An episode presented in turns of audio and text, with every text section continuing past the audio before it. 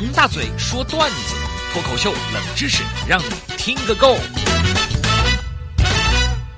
王大嘴上台鞠躬，马上开说。今年呢，是我来到文艺台工作的整整第二十年了啊。来说说当时我入职面试的事情吧，还是很有感慨。呃，当年我面试的时候呢，你们别虚我啊，我其实一点都不紧张，因为我是一个见过大场面的人。因为早在我上学的时候，为了练胆儿，我就已经干过一些呃面对陌生人干的事情。比如说，我找了一个人特别多的广场，我在前面放了一个碗，然后我就开始唱歌。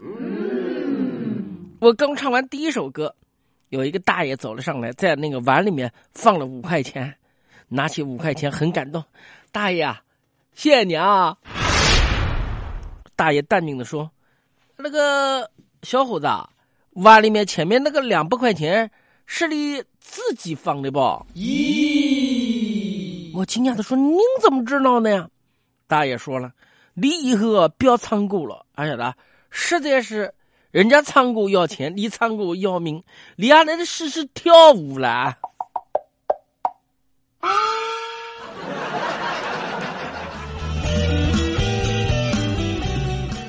所以我面临了这样的这种刁难和这样的打击，我怎么会在我面试的时候紧张呢？我记得面试的时候，为了给面试的考官留下一个好印象，我精心的打扮了一下自己，呃，很少穿的白衬衫穿上了。呢子西装上衣穿上了，头发三七分。你说你是光头，你怎么会有头发的呢？当年二十年前，一头浓密的乌发，好不好？对吧？处处透露自己是一个沉稳的人，这样打扮是不是特别的沉稳呢？可是没想到在排队的时候啊，我遇到了毕业一年多没有见的同学，见面了以后，两个人聊了没几句呢，他就说我膨胀了。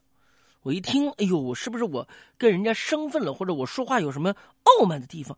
赶紧跟他解释，呃，这个那个那个。他一听，哎，不不不，王大嘴，我的意思是，你胖了。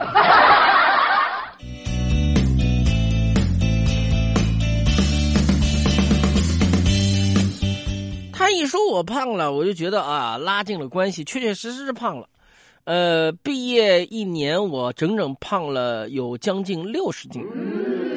我觉得这同学呢，其实跟我没有隔阂，我就聊起来，我就问他，我说毕业一年多也没看到你，你去哪儿了呢？同学说我去英国深造了。等待的这段时间里面，我就跟他聊，我同学就和我说了他去留学时候的一些趣事，我觉得挺有意思的，聊一聊一把。我同学说他第一次去英国读书的时候呢，他的奶奶怕他水土不服，就在他包里面偷偷塞了一袋黄土，结果。过海关的时候被查出来，关到小黑屋里面去了。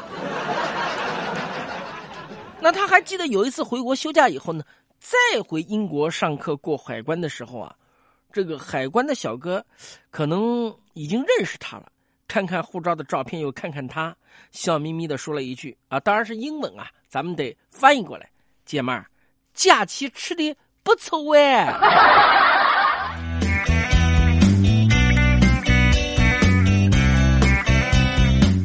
说到这个话题，现在很多的网友呢也发来了自己出国回国的趣事，我们呢也来总结一下，和大家一起来看一看。我们先来看看是喝的是可乐发来的经历啊。他说，当年结束了在德国交换学习的半年，课没上多少，东西卖的挺多的。回国登机过安检的时候被海关拦住了啊，说我们扫描的时候。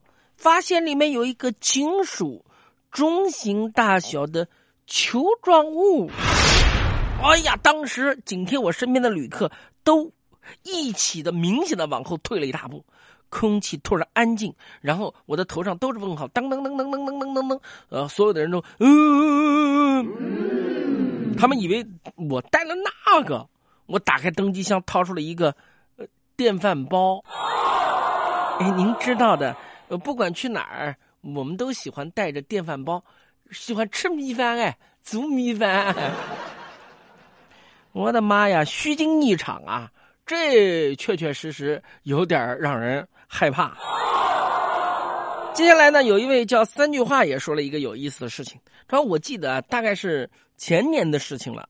当时我一个朋友呢，去出入境管理处办泰国的护照啊，想到马上就能出去旅游了，朋友很激动，在目的地国家一栏上面，这泰国的泰呢写成了这个秦国啊，这个这个写的差距就很大了。咦，填完以后把表格交给了警察。”警察看了以后愣了半天，很深情的说：“ 朋友，给你敬个礼啊，我们这边只办出境，我们的业务不包括穿越到古代。”哎呀啦！哎呀妈呀，这个穿越太神奇了！